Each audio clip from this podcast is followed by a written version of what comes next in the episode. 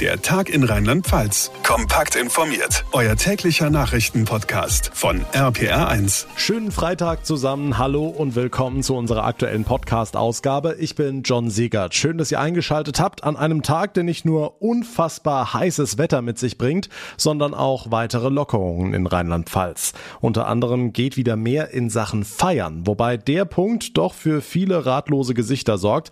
Wir haben ganz viele Fragen von euch bekommen und fassen deshalb nochmal ganz ausführlich zusammen, was ab heute erlaubt ist und was noch nicht.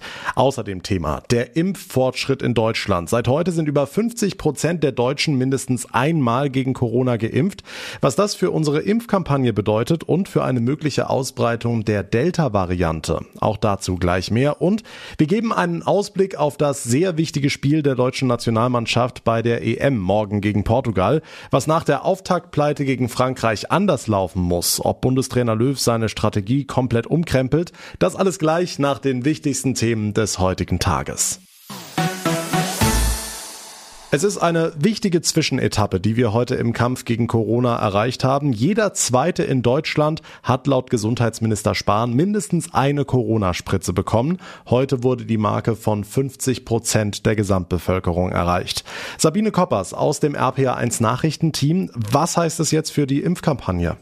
Naja, vor allem, dass wir der Herdenimmunität ein ganzes Stückchen näher gekommen sind. Das ist super. Allerdings heißt das auch, dass jeder Zweite in Deutschland bis jetzt eben auch noch gar nicht geimpft ist. Der Chef des Robert-Koch-Instituts Lothar Wieler hat deshalb heute nochmal klargemacht, dass es das jetzt noch nicht war. Wir sind tatsächlich sehr froh und sehr dankbar darüber, wie sich die Zahlen entwickeln. Aber die Pandemie ist eben nicht vorbei. Weder in Deutschland noch weltweit. Grund ist die Delta-Variante des Coronavirus. Da ist laut Wieler nicht die Frage, ob sie sich durchsetzt, sondern wann. Und das könnte dann für alle gefährlich werden, die noch nicht geimpft sind.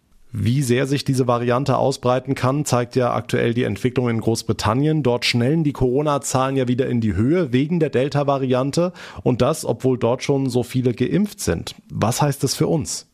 Ja, wir können daran sehen, dass alle, die jetzt vor der Variante warnen, vermutlich recht haben. Weiterhin Maske tragen, Abstand halten, damit diejenigen schützen, die noch nicht geimpft sind. Das ist jetzt ganz, ganz wichtig. In Großbritannien lag die 7-Tage-Inzidenz schon bei 20. Inzwischen ist sie aber wieder auf 70 hochgegangen. Und darum wird auch auf der Insel gerade sogar schon überlegt, ob die wichtigen EM-Spiele, die im Wembley-Stadion eigentlich geplant sind, wirklich dort stattfinden sollen oder ob die Partien vielleicht sogar lieber in ein anderes Land verlegt werden, zum Beispiel nach Ungarn. Und das wären dann Konsequenzen, die wirklich für jeden in Europa, der die EM guckt, deutlich sichtbar wären und vielleicht auch dazu mahnen, vorsichtig zu bleiben. Hm, müssen wir denn damit rechnen, dass diese Variante auch bei uns Probleme macht? Das hängt jetzt von ganz vielen Faktoren ab. Gesundheitsminister Spahn hat jedenfalls davor gewarnt, dass wir jetzt zu leichtsinnig werden. Die Herausforderung ist, dass diese Virusvariante besonders ansteckend ist und sie eben auch dazu führen kann, Erfolge in der Pandemiebekämpfung wieder in Frage zu stellen. Immerhin gibt es auch gute Nachrichten von ihm. Allein mit den Impfstoffen der beiden Hersteller BioNTech, Pfizer und Moderna können alle Erwachsenen in Deutschland bis Ende Juli ein Impfangebot bekommen. Und das sind doch ganz gute Aussichten. Der Corona-Überblick von Sabine Koppers. Und damit kommen wir nach Rheinland-Pfalz mit einem kurzen musikalischen Exkurs. 22.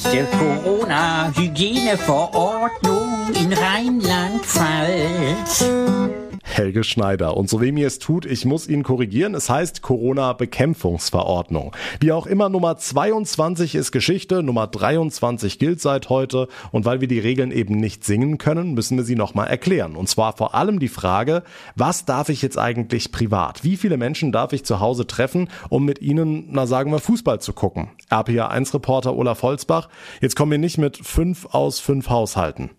Fünf aus fünf Kindergeimpfte und Genesene zählen nicht mit. Doch, das galt und gilt in Rheinland-Pfalz, auch wenn noch keiner im Kerker gelandet ist, wenn er sich nicht dran gehalten hat. Seit heute gilt aber auch, private Veranstaltungen, das soll es so sein, dass maximal 25 Personen sich innen treffen können mit Test und auch außen. Und wenn man jetzt in die Inzidenz unter 50 schaut, dann ändert sich an der Stelle private Veranstaltungen das, dass im Außenbereich maximal 50 Personen sich treffen können. Ministerpräsidentin Malu Dreyer, ist damit das Treffen im heimischen Garten gemeint? Nein.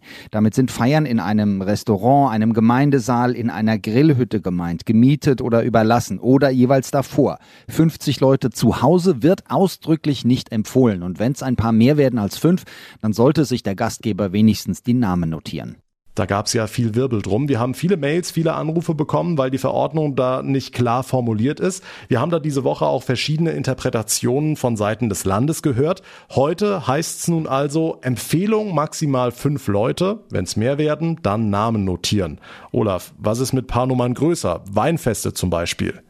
Dazu gibt's in den nächsten Tagen eine Ansage für Großveranstaltungen, Bundesligaspiele und sowas.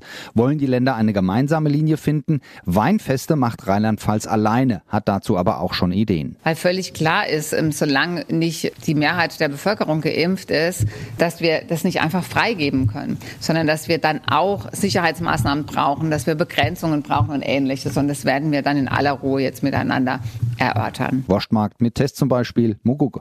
Rheinland-Pfalz lockert die Corona-Regeln, die Infos von Olaf Holzbach. Und damit zu weiteren wichtigen Meldungen vom Tag mit Lara Steinebach aus der RPA1 Nachrichtenredaktion. Schönen Feierabend. In Gerolstein in der Eifel und in Mannheim haben Ersthelfer Kinder vor dem Ertrinken gerettet. Wie die Polizei mitteilte, entdeckte gestern ein Rettungsschwimmer im Freibad Gerolstein einen im Wasser treibenden vierjährigen Jungen und brachte ihn dann zum Beckenrand. Gemeinsam mit dem Bademeister und einer zufällig anwesenden Kinderkrankenschwester konnte der Junge stabilisiert werden. In Mannheim entdeckten Zeugen gestern ein sechs Jahre altes Mädchen mit dem Gesicht nach unten am Ufer des Vogelstangsees. Sie zogen demnach das Kind, das bereits nicht mehr atmete, an Land und begangen mit Wiederbelebungsmaßnahmen. Nach zwei Minuten war das Mädchen wieder ansprechbar und wurde von Medizinern weiterversorgt. Die Fahrer der privaten Busunternehmen in Rheinland-Pfalz streiken weiter. Ab Montag früh um drei sollen sie unbefristet ihre Arbeit ruhen lassen, kündigte heute die Gewerkschaft Verdi an. Sie rechnet damit, dass noch mehr Betriebe mitmachen als in den vorherigen Runden. Nächsten Freitag solle eine Großkundgebung in Mainz stattfinden. Laut Gewerkschaft scheitert eine Lösung im Tarifstreit bislang daran, dass die zugesagte Finanzhilfe des Landes noch nicht bei den Unternehmern angekommen ist. Verdi-Sprecher Marco Berschneider. Offensichtlich gibt es keine Einigung zwischen Ministerium und Arbeitgeberverband äh, Stand heute. Wir nehmen das zur Kenntnis und appellieren an die Arbeitgeberseite hier Vernunft einkehren zu lassen, um mit uns die Gespräche fortzusetzen und auf der Basis des Sondierungsangebotes hier einen Abschluss äh, herbeizuführen. Nach der missglückten Protestaktion von Greenpeace vor dem Deutschland-EM-Spiel in München sind inzwischen beide verletzten Männer wieder aus dem Krankenhaus entlassen worden. Die Polizei bestätigte zudem, dass es von Greenpeace einen Hinweis auf die Aktion gab, allerdings erst, als der Pilot schon in der Luft gewesen sei. Ein 38 Jahre alter Mann war kurz vor dem Anpfiff der Partie mit einem Motorschirm auf dem Platz der Arena notgelandet und hatte dabei zwei Männer am Kopf getroffen. Seid ihr in diesen Tagen auch zusammengezuckt, als ihr euren Biomüll in der braunen Tonne entsorgt habt? Bei den aktuellen Temperaturen stinken die ja leider ordentlich und man kann wenig bis gar nichts dagegen tun. RPA1-Reporterin Sarah Brückner, der Kreis Karlsruhe hat da jetzt allerdings eine möglicherweise sehr gute Idee. Genau, und zwar ein Biotonnen-Deo. Das wird momentan kostenlos an die BewohnerInnen im Kreis verteilt und soll gegen eklige Gerüche, Fliegen und Maden helfen. Verspricht zumindest Björn Wamser. Er ist technischer Leiter des Karlsruher Abfallwirtschaftsbetriebs. Ja, dadurch, dass es äh, den Gerüchen vorbeugt und äh, mikrobiologisch arbeitet, unterstützt es auch dabei, dass äh, Insekten fernbleiben. Es hat noch einen Lavendelgeruch, das schreckt die Insekten ein bisschen ab und somit äh, hilft es auch, dass da vielleicht nicht unbedingt Eier in der Biotonne abgelegt werden. Ja, und so funktioniert's. Das äh, Deo für die Biotonne ist äh, ein Spray, das wir als Probe an die Biotonnen dranhängen. Das ist eine kleine Probe von 18 Millilitern, was man bitte dann auch äh, auf einmal verwenden soll, damit es wirkt. Das hält dann tatsächlich nur bis zur nächsten Leerung ähm, und das kann man dann anschließend äh, weiter im Fachhandel auch erwerben. Wenn's denn überzeugt. Zur Wahrheit gehört nämlich eben auch, das Biotonnen-Deo ist jetzt nicht das Allheilmittel. Wichtig ist vor allen Dingen, dass die Bioabfälle immer sauber eingepackt werden in Zeitungspapier, in anderes Papier, damit äh, die Feuchtigkeit ein bisschen rausgeht und die Biotonne auch immer geschlossen am Grundstück steht, dass da auch möglichst wenig Insekten reinkommen. Und als Ergänzung haben wir von Anfang an überlegt, das können wir den Bioton-Nutzern noch weiter an die Hand geben und haben uns dazu entschieden, direkt jetzt im ersten Sommer unserer Biotonne den Bürgern das Biotonnen-Deo mal vorzustellen, um eine weitere Möglichkeit dann, dann aufzuzeigen. Ja, und wer jetzt nicht im Kreis Karlsruhe wohnt, das Tonnendeo gibt's mit etwas Glück bestimmt auch im ein oder anderen Baumarkt um die Ecke. Tja, der Kauf könnte sich lohnen. Danke, Sarah Brückner. Für die deutsche Nationalmannschaft geht's bei der Fußball-EM jetzt Schlag auf Schlag. Zwischen den einzelnen Gruppenspielen liegen ja immer nur drei volle Tage. Heute hat das Team nach dem Abschlusstraining am Vormittag seine Wohlfühloase in Herzogenaurach schon wieder verlassen und sich auf den Weg nach München gemacht. Hier wartet morgen um 18 Uhr Portugal. Marius Fraune aus dem RPA1 Nachrichtenteam. Wie viel können die Trainer denn noch bewegen, noch erreichen in der kurzen Zeit zwischen den Spielen?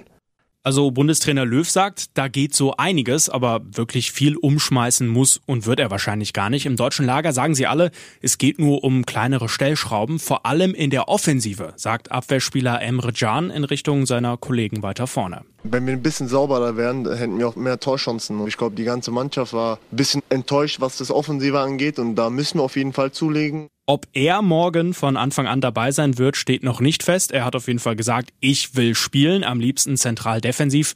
Can ist ja einer der lauteren und kampfstarken Spieler. So einer kann gegen eine Mannschaft wie Portugal sicher nicht schaden. Nun wird aber nach der Auftaktniederlage gegen Frankreich natürlich trotzdem viel spekuliert, wie Löw sein Team umstellen wird, eben mehr als nur an kleinen Stellschrauben zu drehen. Was denkst du? Willst du dich an Personalspekulationen beteiligen? Gerne. Also einen großen fundamentalen Umbau, möglicherweise mit einem Systemwechsel von Dreier auf Viererkette, erwarte ich nicht. Vor allem, weil die Mannschaft ja nicht schlecht gespielt hat gegen Frankreich und da schon viel funktioniert hat. Oder wie es Emre Can ausdrückt. Glaube halt, wir eine geile Mannschaft haben. Wir haben Qualität. Das hat man ansatzweise schon gegen Frankreich gesehen. Aber ich glaube, wir können noch mehr. Wir glauben immer noch an uns und wir glauben auch daran, dass wir am Samstag das Spiel gewinnen können. Auf jeden Fall muss die Offensive konsequenter und durchschlagskräftiger werden. Goretzka, Sané und Werner lauern schon auf ihren Starteinsatz. Worauf wird's denn gegen Portugal vor allem ankommen, neben der Offensive? Ja, das ist eigentlich das zentrale Thema. Der Angriff muss sich mehr gute Torchancen erarbeiten als noch gegen Frankreich. Zum anderen spielt bei den Portugiesen aber auch ein gewisser Herr Ronaldo, der gerne mal 88 Minuten nicht zu sehen ist und in den anderen zwei dann drei Tore macht. Unter anderem Matthias Ginter soll sich um ihn kümmern. Ja, ich schaue mir auf jeden Fall nicht seine Best-of-Szenen an. Das könnte nicht so gut enden. Er zählt immer noch zu den besten Stürmern auf dieser Welt, hat eine unglaubliche Erfahrung. Da gilt es natürlich höllisch aufzupassen. Das portugiesische Team war ja lange auf Ronaldo zugeschnitten. Alles drehte sich um ihn. Das ist spätestens seit dem EM-Finale vor fünf Jahren, als er frühzeitig verletzt ausgewechselt werden musste, nicht mehr ganz so. Also Daumen drücken für die deutsche Elf. Danke Marius Fraune. Wie wär's denn mit ein bisschen Beistand von oben? Kann ja sicher nicht schaden. Im katholischen Heiligenhimmel gibt's ja für alle Berufsgruppen oder Lebenslagen entsprechende Schutzpatrone. Stefan Weinert aus der RPA1 Kirchenredaktion. Wer ist denn zuständig für Fußball? Gibt's da auch einen Schutzpatron? Ja, den gibt's und zwar den heiligen Luigi Scrosoppi. Klingt irgendwie nach einem italienischen Abwehrspieler. Ja, Italien kommt hin.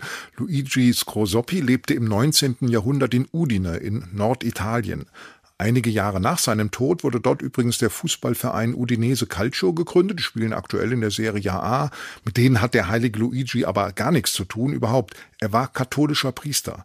Er hat sich sozial sehr engagiert, hat zum Beispiel ein Heim für taubstumme Mädchen gegründet, hat in einem Waisenhaus mitgearbeitet und hat sich überhaupt immer mehr um Arme und Kranke gekümmert. Sozialhilfe oder Krankenversicherung, das gab's ja damals noch nicht.